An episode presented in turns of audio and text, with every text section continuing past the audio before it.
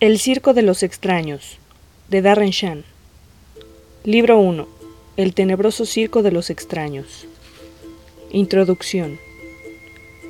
Siempre me han fascinado las arañas. Cuando era más joven las coleccionaba. Pasaba horas y más horas husmeando en el viejo y polvoriento cobertizo que había al fondo de nuestro jardín en busca de telarañas, a la caza de posibles depredadoras de ocho patas al acecho.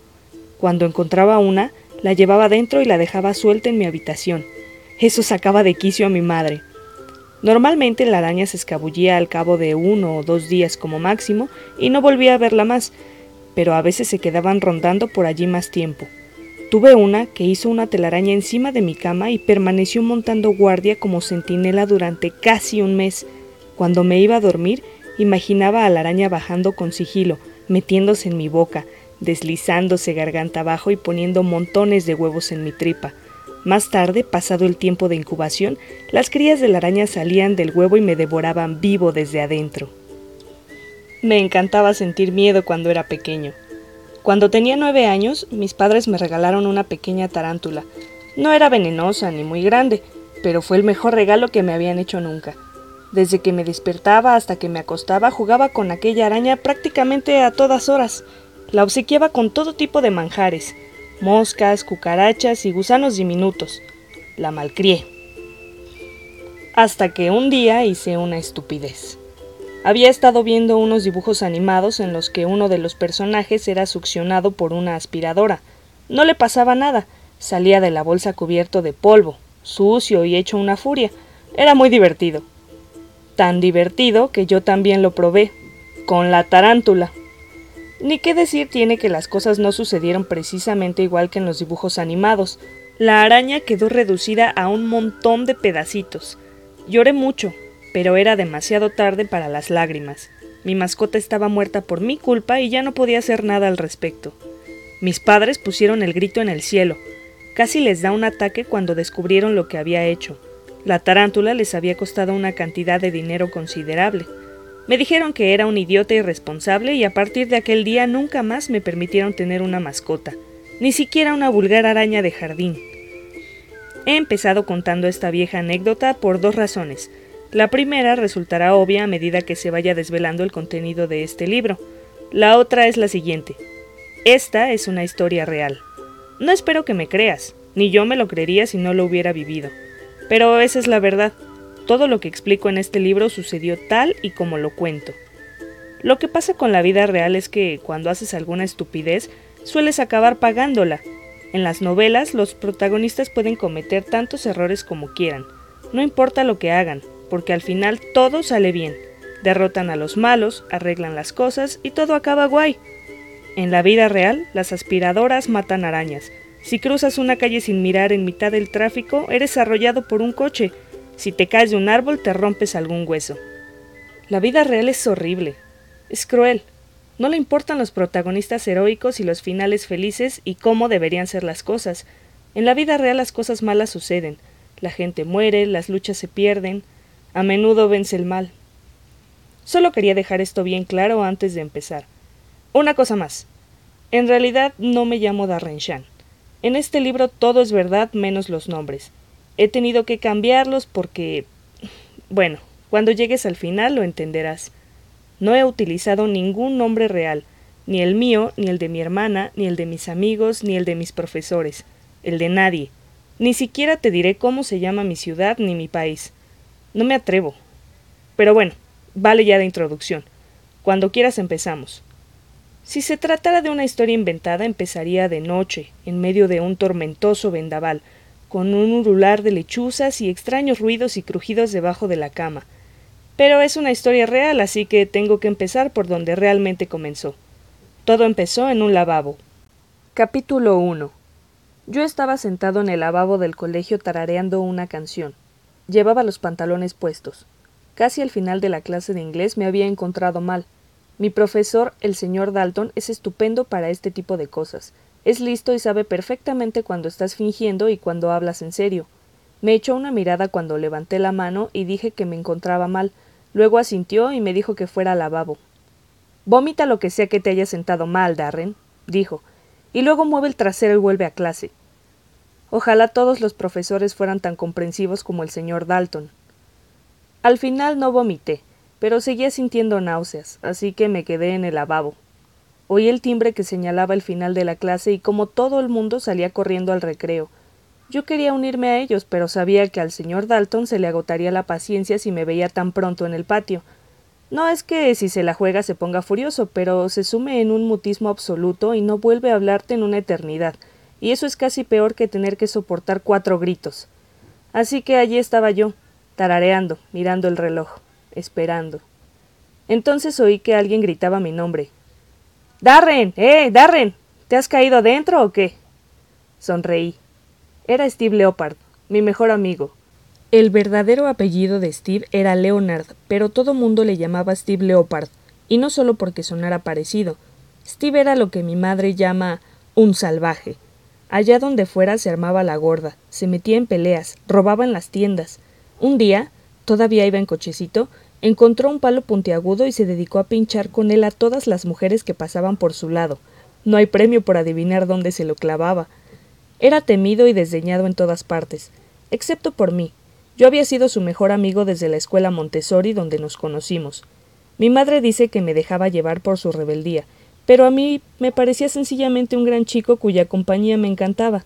Tenía un temperamento violento y pillaba unas rabietas verdaderamente terroríficas cuando no estaba en sus cabales, pero en esos casos yo me limitaba a alargarme a toda prisa y una vez que se había tranquilizado volvía a aparecer. La reputación de Steve se había suavizado con los años. Su madre le llevó a ver a un montón de excelentes orientadores que le enseñaron cómo controlarse, pero seguía siendo una pequeña leyenda en el patio del colegio. No era la clase de chico con el que uno quisiera meterse en líos, por mucho que fuera más grande o mayor que él. Steve, respondí. Estoy aquí. Golpeé la puerta para que supiera detrás de cuál estaba. Se precipitó hacia allí y yo abrí. Sonrió al verme sentado y con los pantalones puestos. ¿Has vomitado? preguntó. No. ¿Y te parece que vas a hacerlo? Quizá. Entonces me incliné hacia adelante y emití un sonido parecido a una arcada. Pero Steve Leopard me conocía demasiado bien como para dejarse engañar. Lústrame un poco las botas ya que estás agachado, dijo, y se echó a reír cuando hice como si escupiera en sus zapatos y los frotara con un pedazo de papel higiénico. ¿Me he perdido algo en clase? pregunté mientras me incorporaba. ¿Qué va? La mierda de siempre. ¿Has hecho el trabajo de historia? volví a preguntar.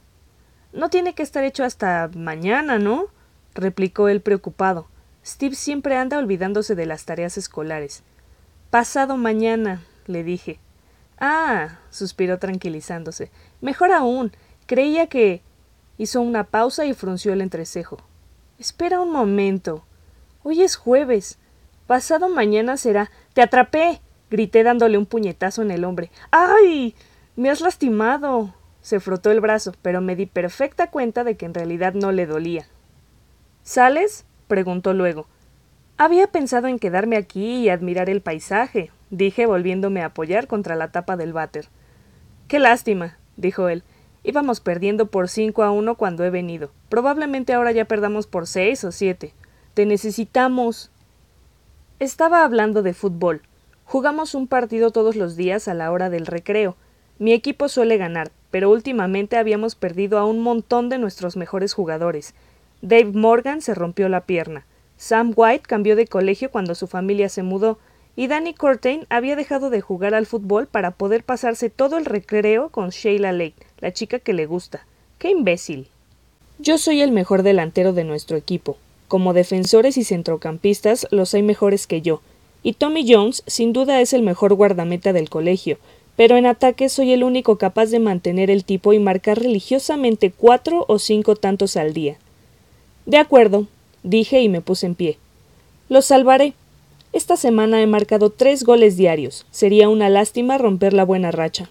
Pasamos de largo por delante de los mayores, que estaban fumando en los lavabos, como siempre, y fuimos a toda prisa a mi taquilla para que yo pudiera cambiarme de ropa y ponerme las zapatillas de deporte. Antes tenía un par magnífico que había ganado en un concurso de escritura, pero los cordones se me habían roto hacía meses, y la goma de los lados estaba empezando a despegarse, y además me habían crecido los pies. El par que tengo ahora está bien, pero no es lo mismo. Perdíamos por ocho a tres cuando entré en el terreno de juego.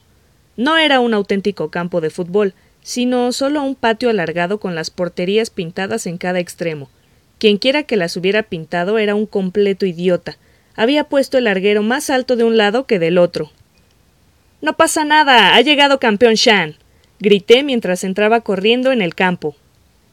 Muchos de los jugadores se echaron a reír o soltaron gritos de protesta, pero noté que a mis compañeros de equipo se les subía la moral y cómo los del equipo contrario empezaban a preocuparse. Empecé a lo grande y metí dos goles en menos de un minuto. Parecía que pudiéramos volver a empatar o incluso ganar, pero se acabó el tiempo.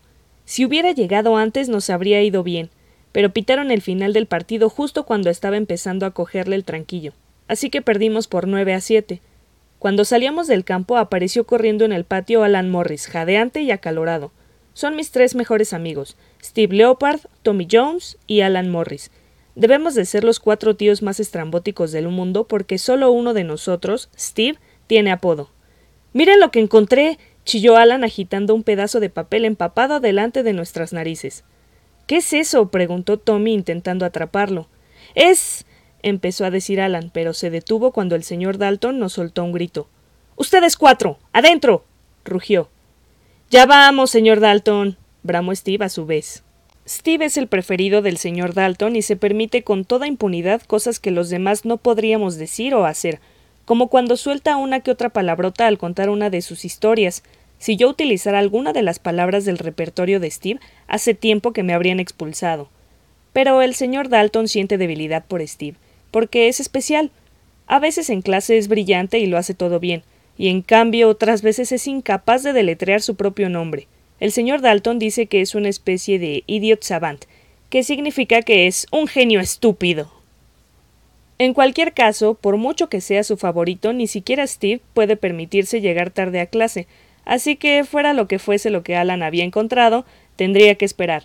Nos arrastramos de vuelta a clase, sudorosos y cansados tras el partido, y empezamos con la siguiente asignatura poco imaginaba yo que el misterioso pedazo de papel de Alan cambiaría mi vida para siempre. ¡Para peor! Capítulo 2 Después del recreo volvíamos a tener al señor Dalton en clase de historia. Estábamos estudiando la Segunda Guerra Mundial. A mí no me entusiasmaba demasiado, pero Steve le parecía fascinante. Le encantaba todo lo que tuviera que ver con las matanzas y la guerra. A menudo decía que de mayor quería ser mercenario, un soldado que combate por dinero. Y hablaba en serio. Después de historia teníamos matemáticas y además, increíble, el señor Dalton por tercera vez. Nuestro profesor de mates estaba enfermo y los otros tenían que suplirle lo mejor que pudieran a lo largo del día. Steve estaba en el séptimo cielo, tres clases seguidas con su profesor favorito. Era la primera vez que el señor Dalton nos daba mates, y Steve empezó a hacerse notar. Le dijo por qué punto del libro íbamos y le explicó algunos de los problemas más capciosos como si estuviera hablando con un crío. Al señor Dalton no le importó. Conocía a Steve y sabía perfectamente cómo manejarle. Por regla general, el señor Dalton sabía cómo gobernar el barco. Sus clases son divertidas, pero siempre acabamos aprendiendo algo. Pero no era muy bueno en matemáticas. Ponía todo su empeño, pero nosotros notábamos que aquello le sobrepasaba, y mientras él se esforzaba por resolver algún problema, la cabeza enterrada en el libro de matemáticas, Steve a su lado haciéndole útiles sugerencias, los demás empezamos a movernos, a hablar y a pasarnos notas unos a otros. Le envié una nota a Alan pidiéndole que me dejara ver el misterioso papel que había traído consigo. Al principio se negó a hacerlo circular, hasta que se dio por vencido después de mandarle insistentes notas. Tommy se sentaba a solo dos sitios más allá, así que le llegó a él primero. Lo desdobló y empezó a estudiarlo. Mientras leía se le iluminó la cara y se quedó literalmente con la boca abierta. Cuando me lo pasó a mí, tras haberlo leído tres veces, enseguida supe por qué. Era un cartel, un folleto publicitario de una especie de circo ambulante. En la parte superior se veía la imagen de una cabeza de lobo. El lobo tenía la boca abierta y le goteaba saliva de entre los dientes. Al pie del folleto podían verse las imágenes de una araña y una serpiente, de aspecto maligno también. Justo debajo del lobo, en grandes letras capitales, se leían las palabras Circo de los extraños. Y más abajo, en letras más pequeñas, Solo durante una semana, Circo de los extraños. Vea, Cersa, los gemelos de goma, el chico serpiente, el hombre lobo, Gerta Dientes, Larten Krebsley y su araña adiestrada, Madame Octa, Alexander Calavera, la mujer barbuda, Hansel Manos, Ramos Dos Tripas, el hombre más gordo del mundo. Debajo había una dirección en la que se podían comprar entradas y obtener información sobre el lugar en que se ofrecía el espectáculo, y al pie, justo sobre las imágenes de la serpiente y la araña, no apto para cobardes, reservado el derecho de admisión. ¿Circo de los extraños? Murmuré para mis adentros. Estaba claro que se trataba de un circo, pero. ¿de los extraños? ¿Se referían a gente rarita? ¿A frikis? Eso parecía. Empecé a leer el cartel de nuevo, absorto en los dibujos y las descripciones de los artistas. De hecho, estaba tan ensimismado que me olvidé del señor Dalton. No me acordé de él hasta que me di cuenta que el aula estaba en silencio. Levanté la vista y vi a Steve de pie, solo, al fondo de la clase. Me sacó la lengua y sonrió. Sentí que se me erizaban los pelos de la nuca. Miré por encima del hombro y allí estaba el señor Dalton, detrás de mí leyendo el cartel con los labios apretados. ¿Qué es eso? me espetó arrebatándome el papel de las manos. Ah, propaganda, señor, respondí. ¿De dónde lo ha sacado? preguntó. Parecía enfadado de verdad. Nunca le había visto tan alterado. ¿De dónde lo ha sacado? volvió a preguntar. Me pasé la lengua por los labios nerviosamente. No sabía qué contestar. No estaba dispuesto a implicar a Alan, y sabía que él no iba a confesar por iniciativa propia. Hasta los mejores amigos de Alan saben que no es el tipo más valiente del mundo. Pero tenía la mente bloqueada y era incapaz de pensar en alguna mentira razonable. Por fortuna intervino Steve. Es mío, señor, dijo. ¿Tuyo? parpadeó lentamente el señor Dalton. Lo encontré cerca de la parada del autobús, señor, continuó Steve. Ah, un hombre mayor lo tiró al suelo. Pensé que parecía interesante, así que lo recogí. Tenía intención de preguntarle a usted más tarde al acabar la clase. Ah. El señor Dalton intentó no mostrarse halagado, pero noté que así era como se sentía. Eso es otra cosa. No hay nada de malo en tener una mente inquieta. Siéntate, Steve. Steve se sentó. El señor Dalton puso un poco de masilla adhesiva Blue Tack en el cartel y lo pegó a la pizarra. Hace mucho tiempo, dijo dando golpecitos al cartel, existían espectáculos de auténtica gente rara. Había hombres codiciosos y sin escrúpulos que con engaños conseguían enjaular a personas con malformaciones y. Señor, ¿qué significa con malformaciones? preguntó alguien. Personas que no tienen el mismo aspecto que los demás, respondió el señor Dalton.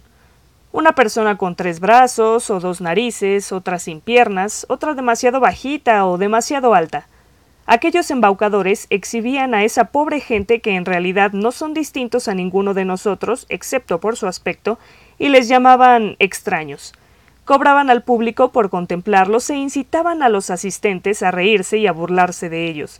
Trataban así a los llamados extraños, como si fueran animales. Les pagaban una miseria, les pegaban, los vestían con harapos, nunca les permitían lavarse.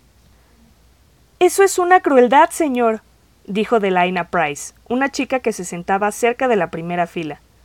Sí, convino él. Los espectáculos de extraños eran una crueldad, creaciones monstruosas, por eso me enojo cuando veo estas cosas. Arrancó el cartel de la pizarra. Los prohibieron hace años, pero con demasiada frecuencia uno oye rumores de que siguen existiendo.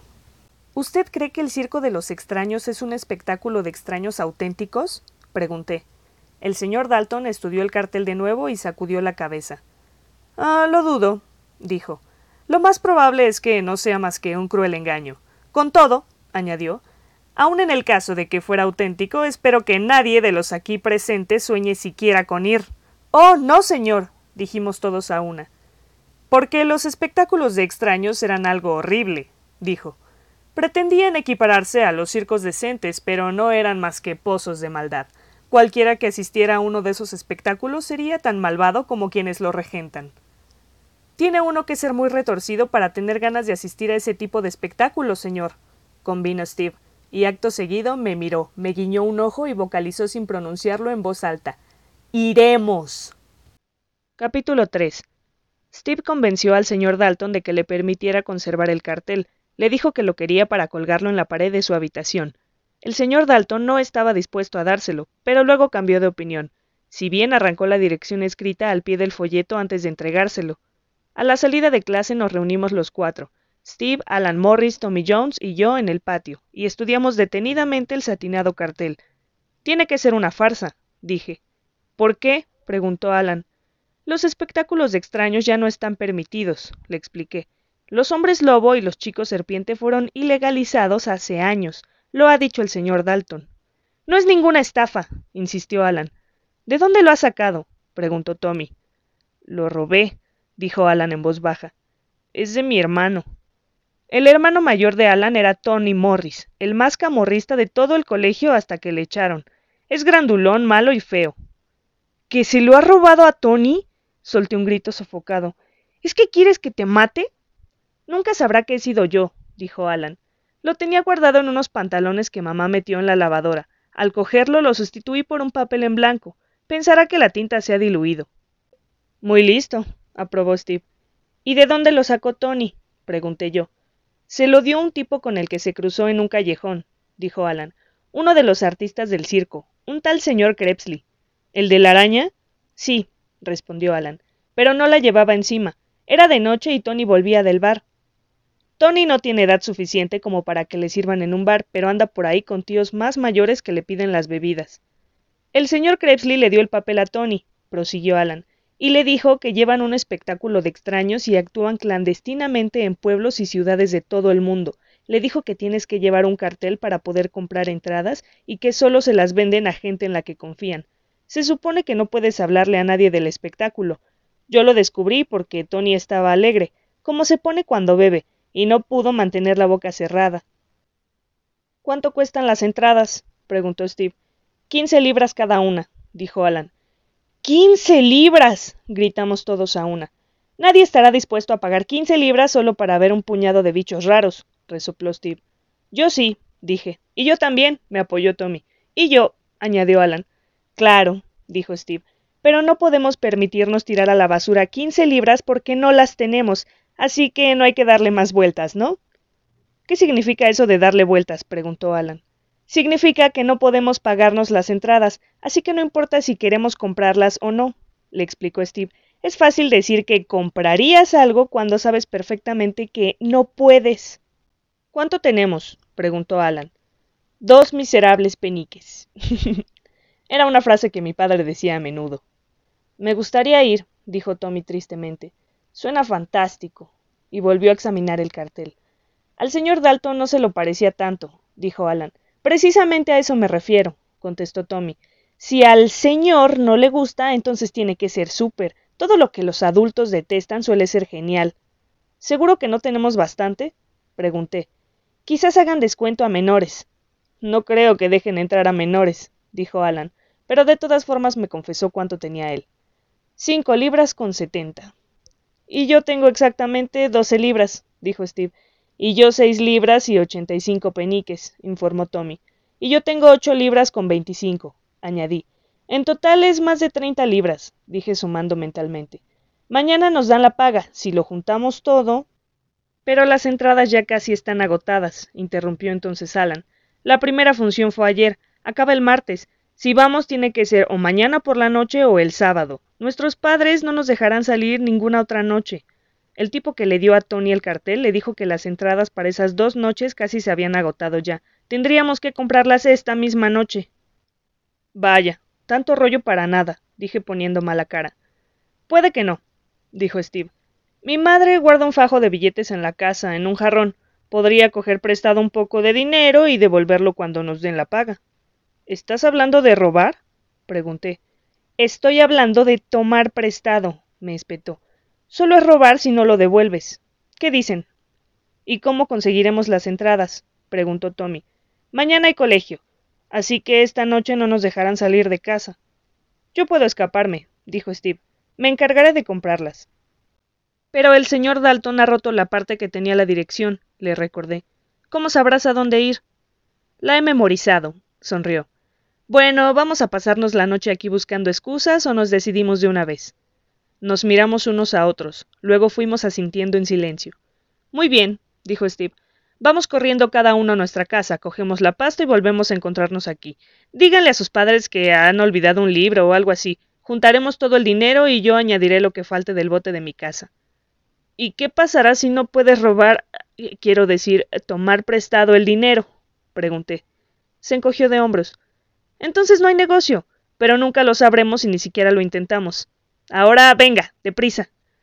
Dicho esto, se marchó a todo correr. Momentos después, Tommy, Alan y yo nos decidimos y echamos a correr también. Capítulo 4. Aquella noche no conseguía pensar en otra cosa que en el espectáculo de extraños. Intenté olvidarme, pero no podía, ni siquiera mientras miraba mis programas favoritos por la tele. Sonaba muy raro. Un chico serpiente, un hombre lobo, una araña adiestrada. Yo me sentía especialmente emocionado por la araña. Mis padres no notaron que pasara nada, pero Annie sí. Annie es mi hermana pequeña. Puede llegar a ponerse bastante pesada, pero la mayor parte del tiempo es tranquila y sabe cómo comportarse. Cuando me porto mal no va corriendo con el cuento a mamá y sabe guardar un secreto. ¿Qué te pasa? me preguntó después de cenar. Estábamos solos en la cocina lavando platos. Nada, dije. Sí, te pasa algo, dijo ella. Llevas toda la noche muy raro. Sabía que seguiría preguntando hasta sonsacarme la verdad, así que le expliqué lo del espectáculo de extraños. Suena fantástico, convino conmigo, pero te será imposible entrar. ¿Por qué? pregunté. Ha puesto algo a que no dejan entrar a menores. Tiene pinta de ser un espectáculo para adultos. Probablemente no dejarían entrar a una niñata como tú, le contesté poniéndome antipático, pero los chicos y yo entraremos sin problemas. Eso la puso de mal humor, así que le pedí perdón. Lo siento, dije. No quería decir eso. Es solo que me fastidia pensar que quizás tengas razón, Annie, y daría cualquier cosa por poder asistir. Tengo un bote de maquillaje que te puedo prestar, dijo. Puedes pintarte arrugas y cosas así. Te hará parecer mayor de lo que eres. Sonreí y le di un gran abrazo, cosa que no hago muy a menudo. Gracias, hermanita, dije, pero no hace falta. Si entramos, entramos, y si no, no pasa nada. No hablamos mucho más del asunto. Acabamos de secar los platos y nos fuimos a toda prisa a la sala a ver la tele. Papá llegó a casa a los pocos minutos. Trabaja en edificios en construcción por toda la zona, y a menudo llega tarde, a veces viene de mal humor, pero aquella noche estaba de buenas, y le dio a Annie varias vueltas haciéndola volar. ¿Ha pasado algo emocionante hoy? preguntó tras decirle hola mamá y darle un beso. He vuelto a meter otros tres goles seguidos en el recreo, le contesté. ¿De veras? dijo. Magnífico. Bien hecho. Bajamos al mínimo el volumen del televisor mientras papá cenaba. Le gusta tener un poco de paz y tranquilidad mientras come, y a menudo nos pregunta cosas o nos cuenta anécdotas de su jornada de trabajo. Al cabo de un rato, mamá se fue a su habitación para dedicarse a sus álbumes de sellos. Es coleccionista de sellos y se lo toma muy en serio. Yo también los coleccionaba, cuando era más pequeño y me divertía con cualquier cosa. Asomé la nariz para ver si tenía algún sello nuevo con animales exóticos o arañas. No tenía ninguno. Mientras estuve allí con ella, la tanteé a ver qué decía de los espectáculos de extraños. Mamá, dije, ¿has estado alguna vez en un espectáculo de extraños? ¿Un qué? preguntó concentrada en los sellos. Un espectáculo de extraños, repetí, con mujeres barbudas, hombres lobo y chico serpiente. Levantó la vista y me miró atónita. ¿Un chico serpiente? preguntó. ¿Y qué demonios es un chico serpiente? Es un. me interrumpí al darme cuenta de que no lo sabía. Bueno, no importa, dije. ¿Has estado alguna vez en uno de esos espectáculos? negó con la cabeza. No, son ilegales. Si no fueran ilegales y llegara uno a la ciudad, dije, ¿tú irías? No, dijo estremeciéndose. Ese tipo de cosas me dan miedo. Además, no me parece justo para las personas a las que convierten en un espectáculo. ¿Qué quieres decir? pregunté. ¿Cómo te sentirías tú, dijo, si te metieran en una jaula para ser exhibido? ¿Te gustaría? Pero yo no soy ningún extraño, dije malhumorado. Ya lo sé, contestó. Se rió y me besó en la cabeza. Tú eres mi angelito. No hagas eso, mamá, refunfuñé mientras me secaba la frente con la mano. Tonto, sonrió. Pero imagínate que tuvieras dos cabezas o cuatro brazos y que alguien te llevara y te exhibiera para que la gente se burlara de ti. Eso no te gustaría, ¿verdad? No, contesté arrastrando los pies. En cualquier caso, ¿a qué viene todo esto de los espectáculos de extraños? preguntó. ¿Has estado despierto hasta tarde mirando películas de terror? No, dije, porque ya sabes que a tu padre no le gusta que mires No me he quedado hasta tarde, ¿ok? La corté. Es realmente irritante cuando los padres no te escuchan. Bueno, bueno, don Gruñón. No hace falta que grites. Si no te gusta mi compañía, baja a ayudar a tu padre a quitar las malas hierbas del jardín. Yo no quería ir, pero mamá estaba enfadada porque le había gritado, así que me fui abajo camino a la cocina. Papá estaba entrando por la puerta trasera, y me vio. Así que aquí era donde te escondías, bromeó. ¿Estás demasiado ocupado para ayudar a un pobre viejo esta noche? A eso iba, le dije.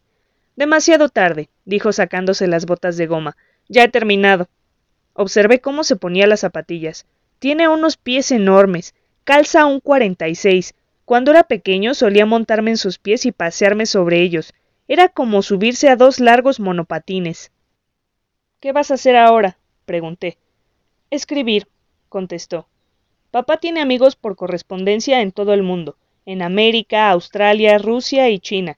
Él dice que le gusta mantener contacto con sus vecinos de la aldea global, aunque yo creo que no es más que una excusa para encerrarse en su estudio y echarse un sueñecito.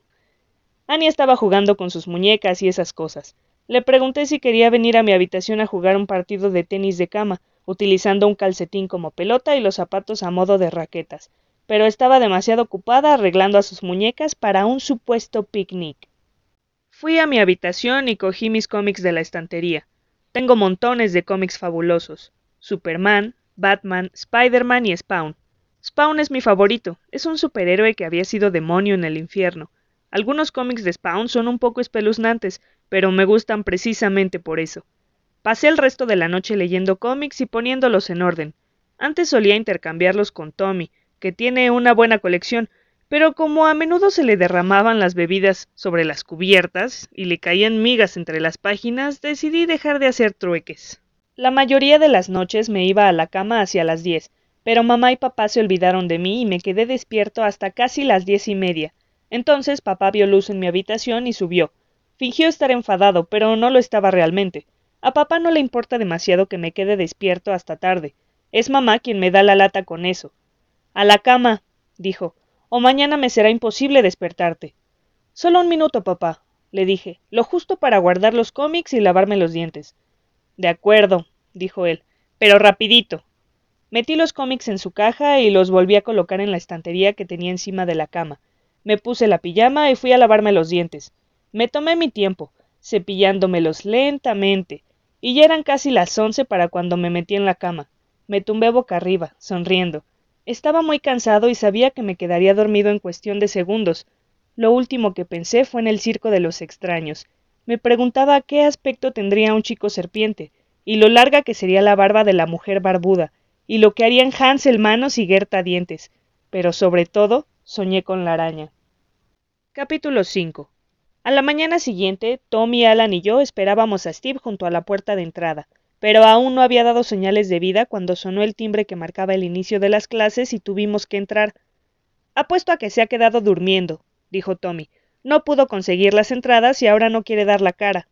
Steve no es así, dije. Espero que me devuelva el cartel, intervino Alan. Aunque no podamos ir, me gustaría tenerlo. Lo colgaría encima de la cama y. no puedes tenerlo colgado, estúpido, se rió Tommy. ¿Por qué no? preguntó Alan. Porque Tony lo vería, le dije. Ah, claro, dijo Alan desanimado. Lo pasé fatal en clase. Primero teníamos geografía y cada vez que la señora Quinn me preguntaba algo me equivocaba en la respuesta.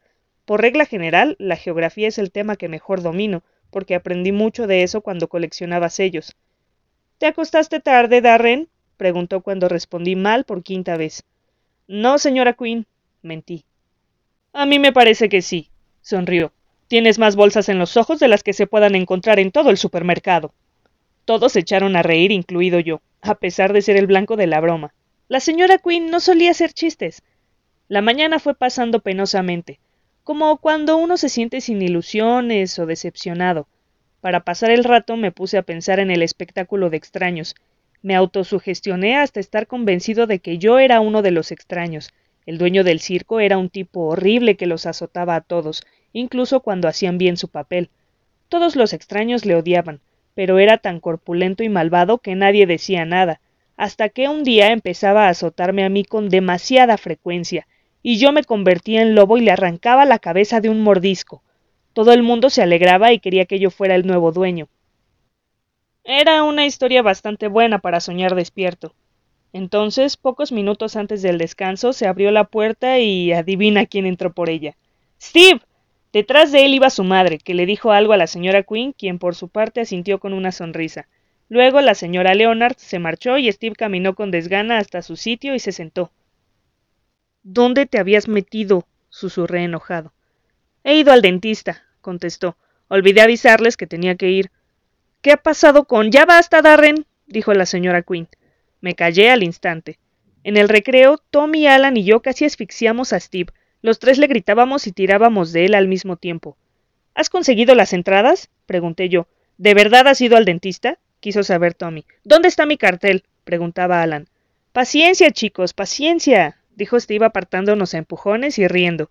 Todo lo bueno se hace esperar. Vamos, Steve, no nos tomes el pelo, le insistí. ¿Las tienes o no? Sí y no, dijo él. ¿Y qué significa eso exactamente? resopló Tommy. Significa que tengo buenas noticias, malas noticias y noticias de locos, dijo. ¿Por dónde quieren que empiece? ¿Noticias de locos? pregunté perplejo. Steve nos arrastró a un lado del patio, comprobó que no había nadie cerca y empezó a hablar en un susurro. Conseguí el dinero, dijo, y me deslicé fuera de la casa a las siete, mientras mamá hablaba por teléfono. Crucé la ciudad a toda prisa hasta el garito de las entradas, pero ¿saben a quién me encontré al llegar allí? ¿A quién? Preguntamos. Al señor Dalton, dijo él. Le acompañaba una pareja de policías. Estaban sacando a rastras a un tipo pequeñajo del garito. En realidad no era más que una barraca diminuta, cuando de repente se oyó un fuerte estallido y una enorme nube de humo los envolvió a todos. Cuando la nube se disipó, el pequeñajo había desaparecido. ¿Y qué hicieron el señor Dalton y la policía? preguntó Alan. Inspeccionaron la barraca, echaron un vistazo por los alrededores y se fueron. ¿No te vieron? Preguntó Tommy. No, dijo Steve, estaba bien escondido. Así que no conseguiste las entradas, dije yo con tristeza. No he dicho eso, objetó. ¿Las conseguiste? pregunté sofocadamente. Di media vuelta para marcharme, dijo él, y me encontré con el tipo pequeñajo detrás de mí. Era diminuto y llevaba una capa larga que le cubría de pies a cabeza, Vio que llevaba el cartel en la mano. Lo cogió y me dio las entradas. Yo le entregué el dinero y. ¡Las tienes! Rugimos encantados. Sí, sonrió. Luego su rostro se ensombreció. Pero hay un problema. Ya les he dicho que tenía malas noticias, ¿se acuerdan? ¿De qué se trata? pregunté pensando que las habría perdido. Solo me vendió dos, dijo Steve. Tenía dinero suficiente para las cuatro, pero no quiso tomarlo. No pronunció palabra, se limitó a dar golpecitos sobre la parte del cartel en la que decía reservado el derecho de admisión, y luego me entregó una tarjeta en la que explicaba que el Circo de los Extraños solo vendía dos entradas por cartel. Le ofrecí más dinero del que costaban, tenía casi setenta libras en total, pero no quiso aceptarlo. ¿Solo te vendió dos entradas? preguntó Tommy consternado. Pero eso significa que empezó a decir Alan. Solo podremos ir dos, concluyó Steve. Nos miró de hito en hito con una mirada implacable. Dos de nosotros tendrán que quedarse en casa. Capítulo 6. Era viernes por la tarde, el final de la semana lectiva, el inicio del fin de semana, y todos reían y corrían a sus casas lo más deprisa posible, encantados de sentirse libres, excepto por cierto grupito de cuatro desdichados que vagaban por el patio del colegio con aspecto de estar esperando el inminente fin del mundo. Sus nombres, Steve Leonard, Tommy Jones, Alan Morris y yo, Darren Shan. No es justo, protestó Alan. ¿Quién ha oído hablar nunca de un circo que solo te permite comprar dos entradas? Es absurdo.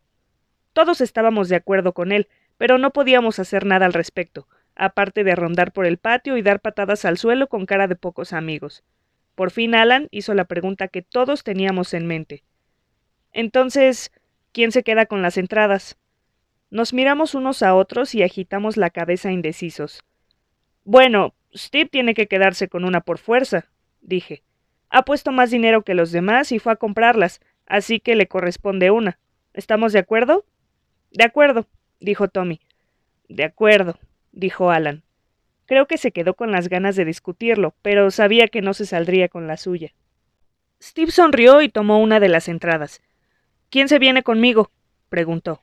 Yo traje el cartel, se apresuró a decir Alan. Eso no cuenta, le dije. Steve debería poder elegir. Ah, de eso nada, rió Tommy. Tú eres su mejor amigo. Si le dejamos elegir, te escogerá a ti.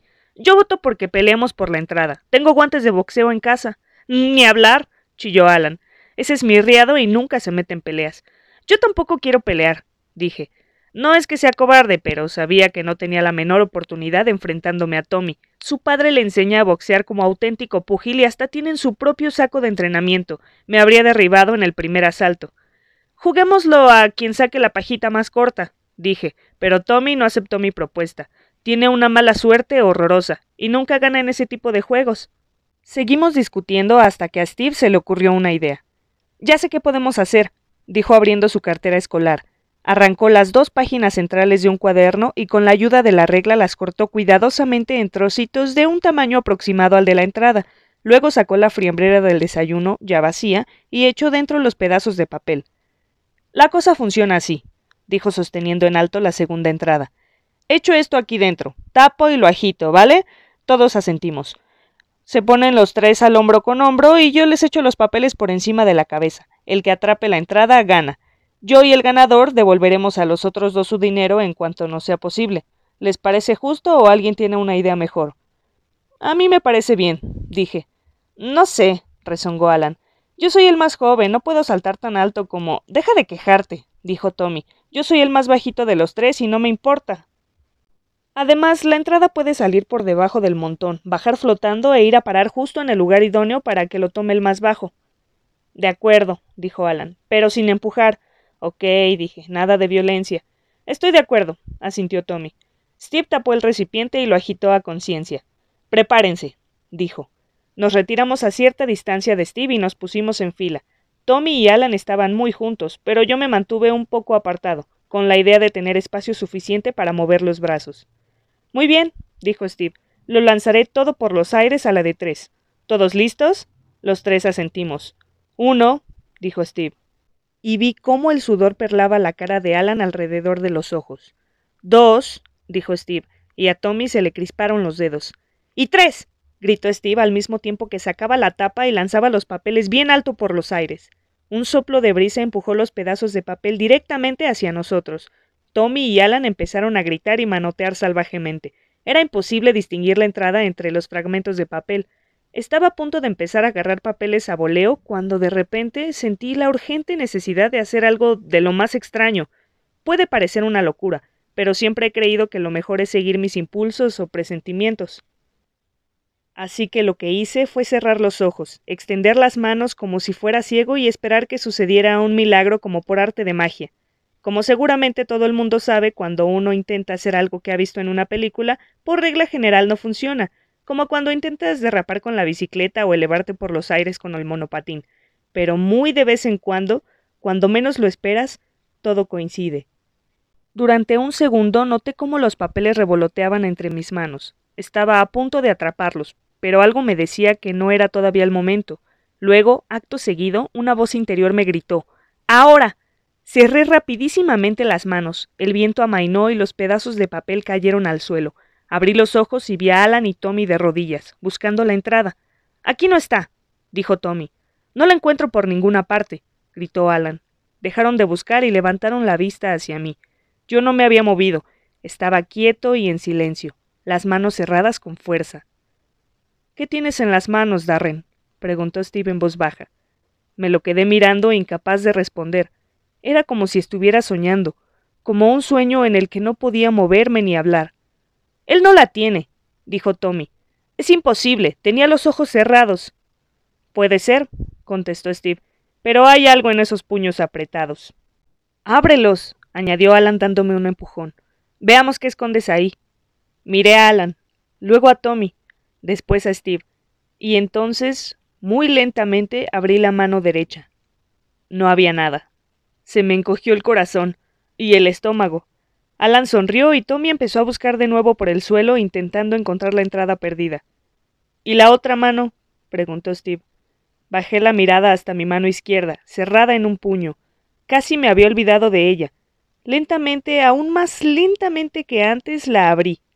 Había un pedazo de papel de color verde justo en el centro de la palma de la mano, pero estaba boca abajo, y como no llevaba nada escrito por detrás, tuve que darle la vuelta, aunque solo fuera para asegurarme. Y ahí estaba, en letras rojas y azules, el nombre mágico. Circo de los extraños. La tenía. La entrada era mía. Iba a ir al espectáculo de extraños con Steve. ¡Sí! grité, lanzando un puñetazo al aire. ¡Había ganado! Capítulo 7 Las entradas eran para la función del sábado, lo que resultaba perfecto, puesto que así tendría la oportunidad de hablar con mis padres y preguntarles si podía quedarme a dormir en casa de Steve el sábado por la noche. No les dije nada del espectáculo de extraños, porque sabía que me dirían que no si se enteraban. Me hizo sentirme mal no decirles toda la verdad, pero en realidad tampoco se podía decir que les hubiera mentido. Me había limitado a mantener la boca cerrada. El sábado no acababa de pasar lo suficientemente rápido. Intenté mantenerme ocupado, que es la mejor manera de conseguir que el tiempo pase sin notarlo, pero no podía dejar de pensar en el circo de los extraños, deseando que llegara la hora de ir hacia allí. Estaba de bastante mal humor, cosa rara en mí, y mucho más siendo sábado, y mamá se alegró de perderme de vista cuando llegó la hora de partir hacia casa de Steve. Annie sabía que iría al espectáculo de extraños y me pidió que le llevara algo, una fotografía si podía, pero le dije que no permitían entrar con cámaras fotográficas, así lo especificaba la entrada, y no tenía bastante dinero para comprarle una camiseta. Le dije que le compraría un pin si los tenían o un póster, pero con la condición de que lo tuvieran. Le dije que le compraría un pin si los tenían, o un póster, pero con la condición de que lo mantuviera escondido y no les dijera a mamá y a papá de dónde lo había sacado en caso de que lo encontraran. Papá me dejó en casa de Steve a las seis en punto. Me preguntó a qué hora quería que me recogiera por la mañana. Le dije que hacia el mediodía ya iba bien. No vean películas de terror, ¿ok? dijo antes de marcharse. No quiero que vuelvas a casa con pesadillas. ¡Ay, papá! protesté. Pero si todos los de mi clase ven películas de terror. Escucha, dijo. No me importa que veas una vieja película de Vincent Price o alguna de las menos terroríficas de Drácula, pero nada de esas horribles películas modernas, ¿de acuerdo? Ok, prometí. Buen chico, dijo y se alejó en su coche. Fui a toda prisa hasta la casa y toqué el timbre cuatro veces, que era el código secreto que tenía con Steve. Él debía de estar esperando justo allí, porque abrió la puerta de inmediato y tiró de mí hacia adentro. Ya era hora. gruñó, y luego señaló hacia las escaleras. ¿Ve esa colina? preguntó hablando como un soldado en una película bélica. Sí, señor. dije, dando un golpe de tacones. Tenemos que tomarla al amanecer. ¿Utilizaremos rifles o ametralladoras, señor? pregunté. ¿Se ha vuelto loco? espetó. Jamás podríamos transportar una ametralladora entre todo ese lodo, señaló la alfombra con un gesto de cabeza. Lo mejor serán los rifles, señor, convine. ¿Y si nos capturan? me advirtió. Guarde la última bala para usted. Empezamos a subir las escaleras como dos soldados, disparando armas imaginarias contra enemigos imaginarios. Era infantil, pero muy divertido. Steve perdió una pierna durante el ascenso y tuve que ayudarle a subir hasta la cima. Me habéis arrebatado una pierna, gritó desde el descansillo, y podéis quitarme hasta la vida, pero jamás conseguiréis conquistar mi país. Era un discurso conmovedor. Por lo menos conmovió a la señora Leonard, que vino desde la sala del piso inferior a ver qué era todo aquel jaleo. Sonrió al verme y me preguntó si quería comer o beber algo. No me apetecía nada. Steve dijo que él sí le apetecía un poco de caviar con champán, pero no lo dijo en tono divertido, así que no me reí. Steve no se lleva bien con su madre, vive solo con ella. Su padre se marchó cuando Steve era pequeño, y siempre están discutiendo y gritando. No sé por qué, nunca se lo he preguntado. Hay ciertas cosas de las que no hablas con tus amigos si eres chico. Las chicas sí pueden hablar de esas cosas, pero si eres chico tienes que hablar de ordenadores, fútbol, guerras y cosas de ese tipo. Los padres no son un tema interesante. ¿Cómo nos escaparemos esta noche? Le pregunté en un susurro mientras la madre de Steve volvía a la sala. No hay problema, dijo Steve. Ella va a salir. A menudo la llamaba ella en lugar de mamá. Cuando vuelva pensará que estamos acostados. ¿Y si lo comprueba? Steve se echó a reír desagradablemente. ¿Entrar en mi habitación sin que la llame? No se atrevería. No me gustaba Steve cuando hablaba de esa forma, pero no se lo dije para evitar que cogiera una de sus rabietas. No quería hacer nada que pudiera echar a perder el espectáculo. Steve sacó algunos de sus cómics de terror y los leímos en voz alta. Steve tiene cómics fantásticos, pensados solo para adultos, Mis padres se subirían por las paredes si supieran de su existencia. Steve tiene también montones de revistas viejas y libros sobre monstruos y vampiros y hombres lobo y fantasmas. ¿La estaca tiene que ser necesariamente de madera? pregunté al acabar de leer un cómic de Drácula. No, dijo él. Puede ser de metal o de marfil, incluso de plástico, con tal de que sea lo bastante resistente como para llegar a atravesar directamente el corazón. ¿Y eso mataría a un vampiro? pregunté. Siempre, dijo él. Fruncí el entrecejo. Pero me dijiste que había que cortarles la cabeza y rellenarla de ajo y echarla al río. Algunos libros dicen que eso es lo que hay que hacer, admitió. Pero eso hay que hacerlo para asegurarse de que matas también el espíritu del vampiro, además del cuerpo, así no puede volver en forma de fantasma. ¿Puede un vampiro volver en forma de fantasma? pregunté con los ojos abiertos como platos. Probablemente no, dijo Steve. Pero si dispones de tiempo y quieres asegurarte, vale la pena cortarles la cabeza y deshacerse de ella. No puedes correr riesgos cuando se trata de vampiros, ¿no te parece? Claro, dije estremeciéndome. ¿Y qué me dices de los hombres lobo? ¿Se necesitan balas de plata para acabar con ellos? Creo que no, dijo Steve. Me parece que con balas normales es suficiente. Puede que tengas que disparar un montón de veces, pero acaban por funcionar. Steve sabe todo lo que hay que saber acerca de cualquier cosa que tenga que ver con lo terrorífico.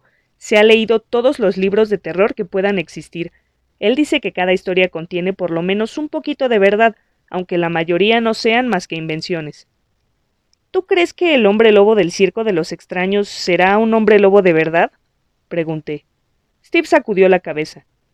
Por lo que yo he leído, dijo, los hombres lobo de los espectáculos de extraños no son más que hombres muy peludos, algunos son más animales que personas y comen gallinas vivas o cosas así, pero no son hombres lobo. Un verdadero hombre lobo no resultaría práctico para esos espectáculos, porque solo puede convertirse en lobo cuando hay luna llena. Cualquier otra noche sería una persona normal y corriente. Ah, dije. ¿Y el chico serpiente? ¿Tú crees que... ¡Ey, ey! rió. Guárdate las preguntas para luego. Los espectáculos de hace mucho tiempo eran horribles. Los dueños solían matar de hambre a sus extraños, los tenían encerrados en jaulas y los trataban como si fueran basura. Pero no sé cómo será el que vamos a ver. Puede que ni siquiera sean extraños auténticos. Quizás solo sean gente disfrazada. El espectáculo de los extraños se celebraba en un lugar cercano al otro extremo de la ciudad. Teníamos que salir o no mucho más tarde de las nueve para estar seguros de llegar a tiempo. Hubiéramos podido tomar un taxi, pero habíamos preferido utilizar la mayor parte de nuestro dinero para reponer el que Steve le había tomado a su madre. Además, era más divertido pasear. Le añadía misterio al asunto. Todo era más espectral. Nos contamos historias de fantasmas mientras caminábamos. Fue Steve quien habló la mayor parte del tiempo, ya que él sabe mucho más que yo al respecto. Estaba en plena forma. A veces olvida los finales de las historias o confunde los nombres, pero aquella noche no. Aquello era mejor que estar con Stephen King. Era una larga caminata, más larga de lo que habíamos imaginado, y casi llegamos tarde. Tuvimos que hacer el último medio kilómetro corriendo. Jadeábamos como perros cuando llegamos allí. El local era un viejo teatro en el que antiguamente pasaban películas.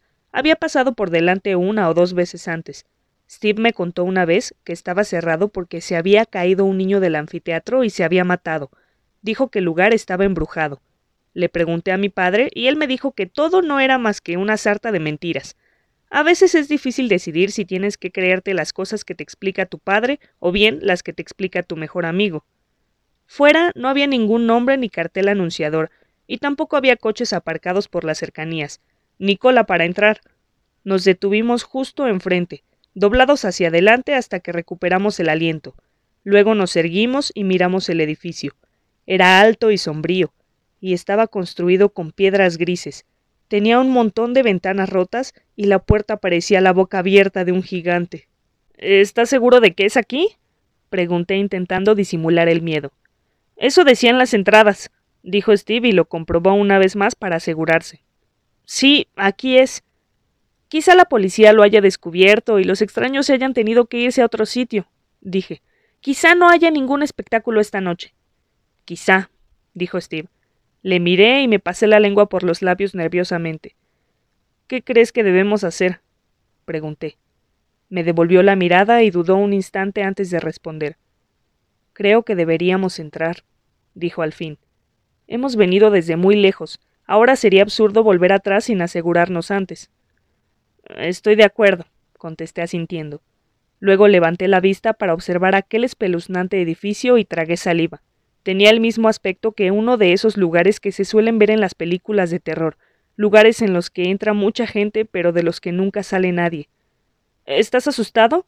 le pregunté a Steve. No, dijo, pero yo oía cómo le castañaban los dientes y supe que estaba mintiendo. ¿Y tú? preguntó él a su vez. Claro que no, dije. Nos miramos el uno al otro y sonreímos. Ambos sabíamos que los dos estábamos aterrorizados, pero por lo menos estábamos juntos. Tener miedo es más llevadero cuando no estás solo. ¿Entramos? preguntó Steve intentando adoptar un tono alegre. Más vale que sí, dije. Respiramos hondo, cruzamos los dedos, empezamos a subir las escaleras. Había nueve escalones de piedra que llevaban hasta la puerta, todos ellos agrietados y cubiertos de moho. Y entramos. Capítulo 8. Nos encontramos en un largo, oscuro y frío pasillo. Yo llevaba la chaqueta puesta, pero tiritaba igualmente. Aquello estaba helado. ¿Por qué hace tanto frío? le pregunté a Steve. Fuera la temperatura es agradable. En las casas viejas pasa eso, me dijo. Echamos a andar. Se veía una luz baja en el otro extremo, de forma que a medida que avanzábamos se iba haciendo más brillante. Eso me reconfortó. De lo contrario, creo que no hubiera podido soportarlo. Habría sido demasiado aterrador. Las paredes estaban rayadas y garabateadas, y algunos trozos del techo estaban desconchados. Era un lugar escalofriante. Ya debía de ser bastante pavoroso a la luz del día, pero ahora eran las diez. Faltaban solo dos horas para la medianoche. Aquí hay una puerta, dijo Steve deteniéndose. La empujó hasta que quedó entornada, con un rechinante crujido. Estuve a punto de dar media vuelta y echar a correr. Sonó como si hubiéramos abierto la tapa de un ataúd. Steve no dejó traslucir su miedo y asomó la cabeza. No dijo nada durante unos instantes, mientras sus ojos se acostumbraban a la oscuridad. Luego volvió a cerrarla. Son las escaleras que llevan al anfiteatro, dijo. ¿Desde donde se cayó aquel crío? pregunté. Sí, ¿Te parece que deberíamos subir? pregunté. Negó con la cabeza. Creo que no. Ahí arriba está muy oscuro. No hay ni rastro de luz de ningún tipo. Lo intentaremos si no conseguimos encontrar otra entrada, pero creo que. ¿Puedo ayudarlos, jóvenes? dijo alguien detrás de nosotros, y casi dimos un brinco del susto. Nos giramos rápidamente, y allí estaba el hombre más alto del mundo, mirándonos cuán largo era como si fuéramos un par de ratas, era tan alto que la cabeza casi le tocaba al techo. Tenía unas manos enormes y huesudas, y los ojos tan negros que parecían dos pedazos de carbón incrustados en medio de la cara. ¿No es un poco tarde para que dos jovencitos como ustedes anden rondando por ahí? preguntó. Su voz era tan profunda y ronca como el croar de una rana, pero parecía que apenas moviera los labios. Habría podido ser un gran ventrílocuo. Nosotros, empezó a decir Steve, pero tuvo que interrumpirse y pasarse la lengua por los labios antes de continuar hablando. Hemos venido a ver el circo de los extraños, dijo. ¿De veras? El hombre asintió lentamente. ¿Tienen las entradas? Sí, dijo Steve mostrando la suya. Muy bien, murmuró el hombre. Luego se giró hacia mí y dijo ¿Y tú, Darren, tienes tu entrada? Sí, dije rebuscando en el bolsillo. Entonces me detuve en seco. Sabía mi nombre. Miré de soslayo a Steve que temblaba de pies a cabeza. El hombre alto sonrió. Tenía los dientes negros y le faltaban unos cuantos, y su lengua era una especie de mancha sucia y amarillenta. Me llamo señor Alto, dijo. Soy el dueño del circo de los extraños. ¿Cómo sabe el nombre de mi amigo? preguntó haciendo alarde de valor Steve. El señor Alto se echó a reír y se inclinó hasta que sus pupilas estuvieron a la misma altura que las de Steve. Yo sé muchas cosas, dijo en voz baja. Sé cómo se llaman, sé dónde viven, sé que no les gustan sus padres. Se giró hacia mí y dio un paso atrás. Su aliento apestaba. Sé que tú no les has dicho a tus padres que venías aquí, y sé cómo obtuviste tu entrada. ¿Cómo? pregunté. Los dientes me castañaban tanto que ni siquiera estaba seguro de que me hubiera oído. Si me había oído, decidió no responder, porque a continuación se irguió y nos dio la espalda. Tenemos que darnos prisa, dijo echando a andar. Yo creía que andaría a grandes zancadas, pero no fue así. Avanzaba dando pasitos cortos. La función está a punto de empezar. Ya está todo el mundo sentado y esperando. Llegan tarde, chicos. Tienen suerte de que no hayamos empezado sin ustedes. Dobló por una esquina al final del pasillo. Iba solo dos o tres pasos por delante de nosotros, pero cuando giramos le encontramos sentado tras una larga mesa cubierta de una tela negra que llegaba hasta el suelo. Llevaba un sombrero de copa rojo y unos guantes. Las entradas, por favor, dijo. Se inclinó hacia adelante, tomó las entradas, abrió la boca y se las puso dentro. Luego las masticó hasta convertirlas en pequeños fragmentos y se las tragó. Muy bien, dijo. Ahora ya pueden entrar. Normalmente los niños no son bienvenidos, pero veo que ustedes son dos jóvenes estupendos y valientes. Haremos una excepción. Teníamos dos cortinas azules ante nosotros corridas al final del pasillo. Steve y yo nos miramos y tragamos saliva. ¿Tenemos que ir recto hacia adelante? preguntó Steve. Naturalmente, dijo el señor Alto. ¿No hay ninguna acomodadora? pregunté. Se echó a reír. Si querías que alguien te tomara de la manita, dijo, deberías haber traído una niñera. Aquello me enfureció y por un momento olvidé lo asustado que estaba. Muy bien, le espeté dando un paso hacia adelante para sorpresa de Steve. Si así tiene que ser. Me adelanté con rapidez y decisión, y pasé al otro lado de las cortinas. No sé de qué estarían hechos aquellos cortinajes, pero parecían telas de araña. Me detuve una vez que estuve del otro lado. Me encontraba en un corto pasillo, y otro par de cortinas estaban corridas de pared a pared, unos metros más allá frente a mí. Oí un ruido y me encontré con Steve al lado. Oíamos sonidos apagados del otro lado de las cortinas. ¿Tú crees que no es peligroso? pregunté.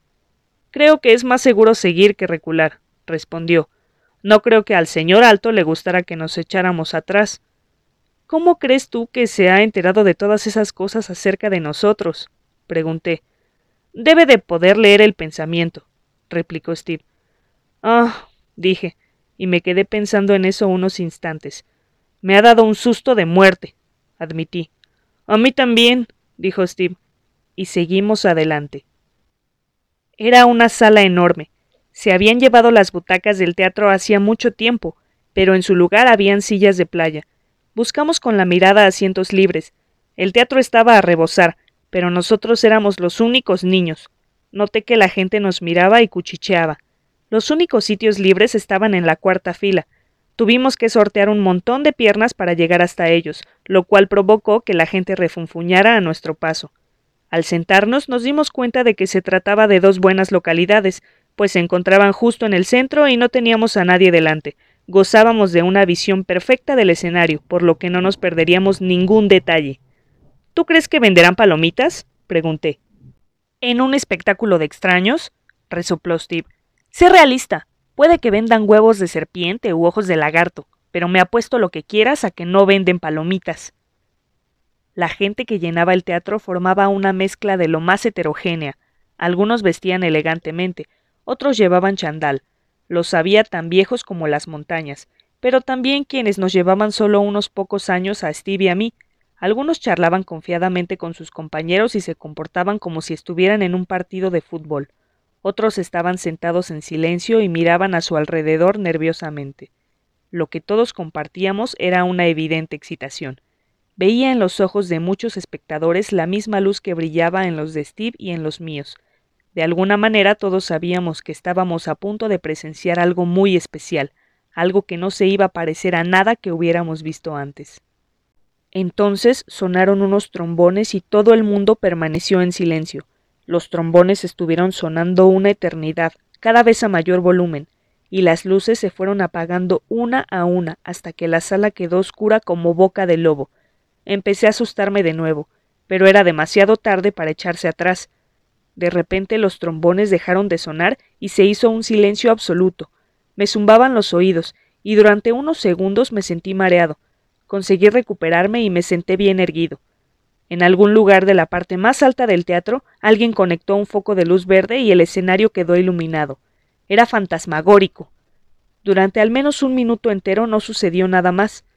Luego aparecieron dos hombres que arrastraban una jaula. La habían colocado sobre ruedas, y estaba cubierta con lo que parecía una enorme alfombra de piel de oso. Cuando llegaron al centro del escenario se detuvieron, soltaron las cuerdas y desaparecieron a toda prisa entre bastidores. Durante unos segundos más aún, silencio. Luego volvieron a sonar los trombones, tres notas cortas y potentes. La alfombra salió volando de encima de la jaula y el primer extraño nos fue mostrado. Entonces fue cuando empezó el griterío. Capítulo 9. No había ninguna necesidad de gritar. El extraño en cuestión era bastante impactante, pero estaba encadenado dentro de la jaula. Creo que la gente que gritaba lo hacía para divertirse, como quien grita en la montaña rusa, no porque estuvieran realmente asustados. Se trataba del hombre lobo. Era muy desagradable, con el cuerpo cubierto de pelo. No llevaba más que un pedazo de tela alrededor de la cintura, como Tarzán, de forma que podíamos ver sus peludas piernas, vientre, espalda y brazos. Llevaba una larga y enmarañada barba que le cubría casi todo el rostro. Tenía los ojos amarillos y los dientes rojos.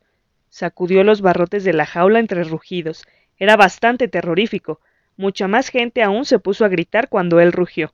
Yo mismo estuve a punto de gritar, pero no quería comportarme como un niño. El hombre lobo siguió sacudiendo los barrotes y brincando hasta que se calmó. Cuando estuvo sentado sobre el trasero como hacen los perros, apareció en escena el señor alto y declamó Damas y caballeros, dijo, y aunque su voz era ronca y hablaba bajo, todo el mundo oía lo que estaba diciendo. Bienvenidos al circo de los extraños, el hogar de los seres humanos más notables del mundo. Somos un circo muy antiguo, prosiguió. Llevamos quinientos años haciendo giras, conservando lo grotesco de generación en generación. Nuestro repertorio ha cambiado en muchas ocasiones, pero nunca nuestro objetivo, que no es otro más que dejarles atónitos y aterrorizados. Les presentaremos actuaciones tan espantosas como extravagantes, actuaciones que ustedes no podrían encontrar en ningún otro lugar del mundo. Aquellos que sean especialmente asustadizos, es mejor que se vayan ahora advirtió. Estoy seguro de que algunas personas han venido aquí esta noche pensando que se trataba de una broma. Quizá pensaban que nuestros extraños eran solo actores disfrazados o inofensivos inadaptados. No es así. Todo lo que verán esta noche es real. Todos y cada uno de nuestros artistas es único, y ninguno de ellos es inofensivo. Con esas palabras acabó su presentación y se retiró del escenario, a continuación aparecieron dos bonitas mujeres con trajes de brillantes colores y abrieron el portillo de la jaula. Había unas cuantas personas que parecían asustadas, pero nadie abandonó la sala. Cuando salió de la jaula, el hombre lobo se dedicó a ladrar y aullar hasta que una de las señoritas le hipnotizó con los dedos. La otra hablaba a la multitud. Tienen que estar muy callados, dijo con acento extranjero. El hombre lobo no podrá hacerles daño mientras esté bajo nuestro control, pero cualquier sonido demasiado fuerte podría despertarle, y entonces resultaría mortífero. Cuando les pareció el momento adecuado, bajaron del escenario y pasearon al hipnotizado hombre lobo por todo el teatro. Tenía el pelo de un color gris sucio, caminaba encorvado, con los dedos colgando a la altura de las rodillas. Las señoritas no se apartaban de su lado y advertían a la gente que permanecieran en silencio. Te dejaban acariciarle si querías, pero tenías que hacerlo suavemente. Steve le frotó la espalda cuando pasaron junto a nosotros, pero yo tenía miedo de que pudiera despertar y morderme, así que no lo hice. ¿Qué tacto tenía? pregunté conservando la serenidad en medida que me era posible. Pinchaba, replicó Steve, como un erizo. Se llevó los dedos a la nariz y olfateó. Y huele raro, como a goma quemada. El hombre lobo y las señoritas que le acompañaban iban por la mitad de las filas de asientos cuando se oyó un fuerte estallido. ¡Pum! No sé lo que causó aquel ruido, pero de repente el hombre lobo empezó a rugir y apartó a empujones a las chicas. La gente empezó a gritar y los que estaban más cerca brincaron fuera de sus asientos y echaron a correr. Hubo una mujer que no fue lo bastante rápida y el hombre lobo se abalanzó sobre ella y la tiró al suelo. Ella chillaba fuera de sí, pero nadie se atrevía a intentar ayudarla. Él la hizo rodar sobre el suelo hasta tenerla boca arriba, y enseñó los dientes. La mujer levantó una mano con intención de apartarle de un empujón, pero sus dientes cayeron implacables y se la cercenaron de un mordisco. Un par de personas se desmayaron al ver eso, y otras muchas empezaron a chillar y a correr. Entonces, como salido de la nada, apareció el señor alto por detrás del hombre lobo y le rodeó con sus brazos. El hombre lobo se revolvió unos instantes, pero el señor alto le susurró algo al oído y se calmó. Mientras el señor alto se lo llevaba de vuelta al escenario, las dos señoritas tranquilizaron a la muchedumbre y rogaron que todo el mundo volviera a ocupar sus asientos. Mientras la multitud dudaba sin saber qué hacer, la mujer a la que le habían arrancado una mano de un mordisco no dejaba de gritar. La sangre le salía a borbotones de la muñeca, manchando el suelo y a otras personas. Steve y yo la mirábamos atónitos, con la boca abierta, preguntándonos si moriría. El señor alto volvió del escenario, recogió la mano cercenada y soltó un estridente silbido. Dos personas con batas azules y encapuchadas se acercaron a toda prisa. Eran bajitas, no mucho más grandes que yo o Steve, pero tenían los brazos y las piernas muy gruesos y estaban muy musculadas. El señor alto incorporó a la mujer y le susurró algo al oído. Ella dejó de gritar y se sentó muy quieta.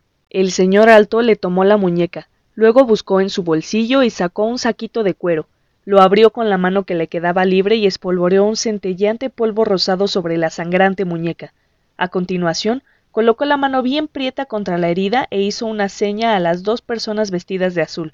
Estas sacaron un par de agujas y gran cantidad de bramante anaranjado, y entonces, para gran sorpresa de todos los presentes en el teatro, empezaron a coser la mano a la muñeca de la mujer. Las personas de azul estuvieron cosiendo durante cinco o seis minutos, la mujer no sentía ningún dolor a pesar de que las agujas le atravesaban la carne, formando un círculo alrededor de su muñeca. Cuando terminaron, guardaron las agujas y el hilo sobrante y volvieron al lugar de donde fuera que hubiesen salido. En ningún momento se quitaron las capuchas, así que no sabría decir si se trataba de hombres o mujeres. Cuando se hubieron marchado, el señor alto le soltó la mano a la mujer y se apartó ligeramente de ella. Mueva los dedos, dijo. La mujer le miraba fijamente sin comprender. Mueva los dedos, repitió él, y esta vez ella los movió. ¡Se movían! Todo el mundo emitió un grito sofocado. La mujer se miraba fijamente los dedos como si no pudiera creer que eran reales. Volvió a moverlos, luego se puso en pie y levantó la mano por encima de la cabeza. La sacudió tan fuerte como pudo y estaba como nueva. Se veían los puntos, pero ya no había sangre, y los dedos parecían funcionar a la perfección. Se pondrá bien, le dijo el señor alto. Los puntos se desprenderán solos en un par de días. Entonces estará curada del todo. Quizá no baste con eso, gritó alguien, y un hombre corpulento y con cara colorada se adelantó. Soy su marido, dijo, y en mi opinión tenemos que ir a buscar un médico y la policía. No puede usted soltar un animal salvaje como ese entre una multitud. ¿Qué habría pasado si llegara a arrancarle la cabeza de un mordisco? Entonces estaría muerta, dijo el señor Alto tranquilamente.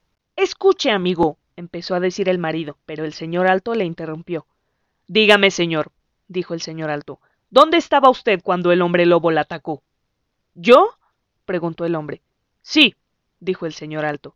Usted es su marido. Estaba sentado a su lado cuando la bestia escapó. ¿Por qué no acudió en su ayuda? Bueno, yo no había tiempo que perder, yo no podía, no, no estaba, no importaba lo que dijera. El marido no podía salir bien parado porque no había más que una respuesta verdadera. Había huido, preocupado solo por sí mismo. Escúcheme, dijo el señor Alto. Se lo advertí con franqueza. Dije que este espectáculo podía ser peligroso. Este no es un bonito y tranquilo circo en el que nada puede salir mal. Aquí puede haber errores y estas cosas suceden y ha habido veces en las que otras personas han salido mucho peor paradas que su esposa. Esa es la razón por la que este circo está proscrito. Esa es la razón por la que debemos actuar en viejos teatros al abrigo de la noche. La mayoría de las veces todo va como la seda, y nadie resulta herido, pero no podemos garantizarle absoluta seguridad. El señor Alto se giró formando un círculo y pareció mirar a todos los presentes a los ojos mientras giraba. No podemos garantizar la seguridad de nadie, bramó. No es probable que tengamos otro incidente parecido, pero puede suceder. Lo diré una vez más. Si tienen miedo, váyanse. Váyanse ahora antes de que sea demasiado tarde.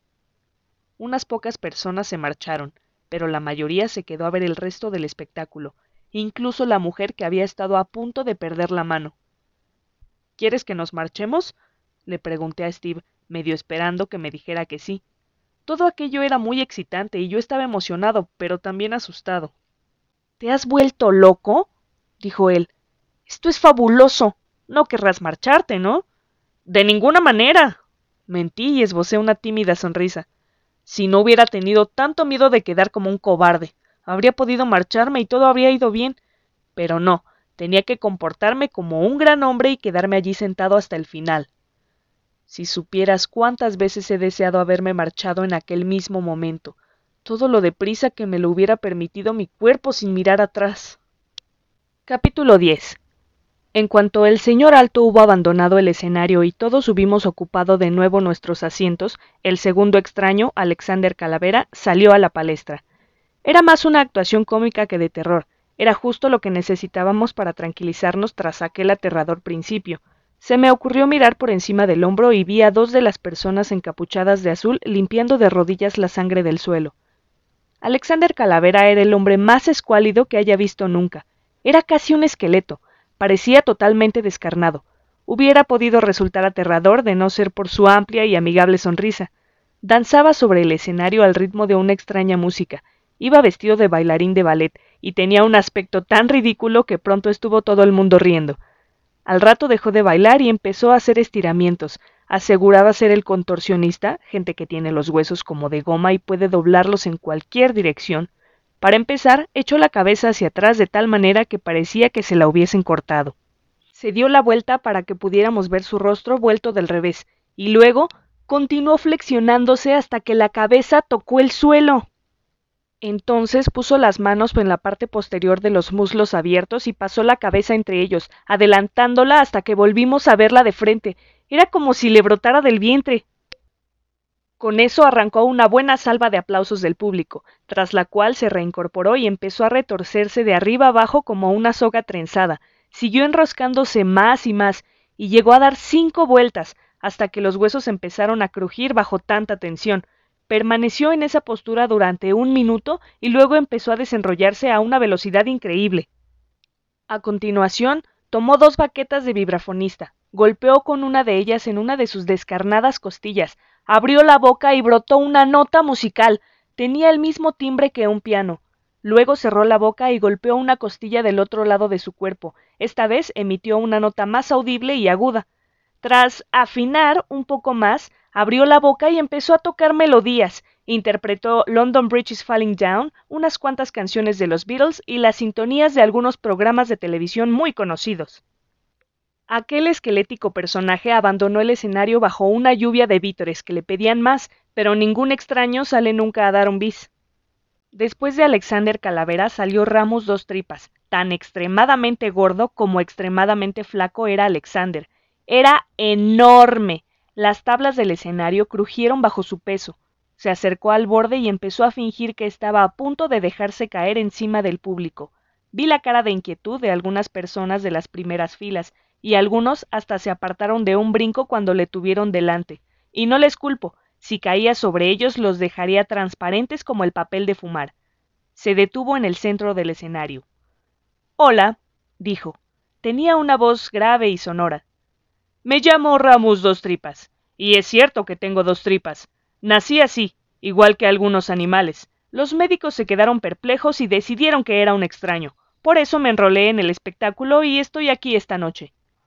Aparecieron las mujeres que habían hipnotizado al hombre lobo con dos mesitas de ruedas cargadas de comida, pasteles, papas fritas, hamburguesas, cajas de dulces y verduras.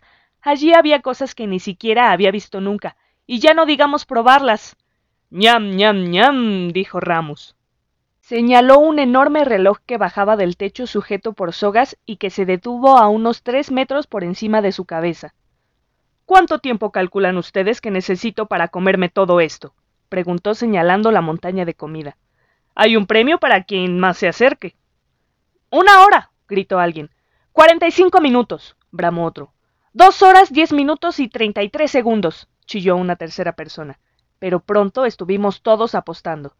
Yo dije una hora y tres minutos, Steve veintinueve minutos. La apuesta más baja eran diecisiete minutos. Cuando todo el mundo hubo apostado, el reloj se puso en marcha y Ramos empezó a comer. Comía a la velocidad de la luz, movía los brazos tan deprisa que apenas podías verlos. Parecía no cerrar la boca en ningún momento. Iba echando comida en ella, engullía y seguía adelante. Todos estábamos encandilados. Yo me sentía enfermo con solo verlo. Había quien realmente estaba enfermo. Por fin, Ramos se zampó el último bollo y el reloj se detuvo cuatro minutos y cincuenta y seis segundos. Se había tragado todo aquello en menos de cinco minutos.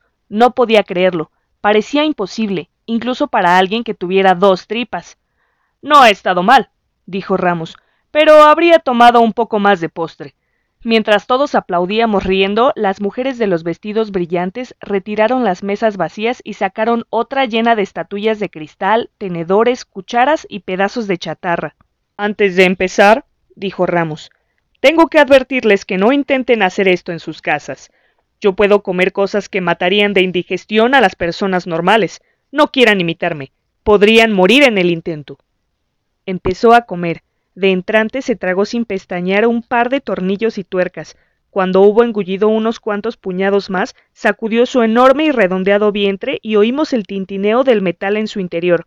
Contrajo el vientre y escupió todos los tornillos y tuercas, si hubieran sido solo uno o dos, habría podido pensar que los escondía bajo la lengua o en los carrillos, pero ni siquiera la enorme boca de Ramos dos tripas era capaz de contener aquella montaña de hierro.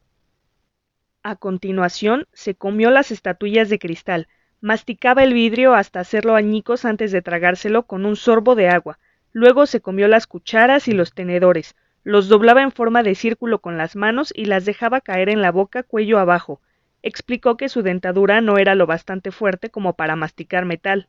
Después se tragó una larga cadena metálica y se quedó quieto aguantándose el vientre con las manos. Este empezó a rugir y temblar. No fui consciente de lo que estaba sucediendo hasta que dio una arcada y vi aparecer de nuevo el extremo de la cadena por su boca.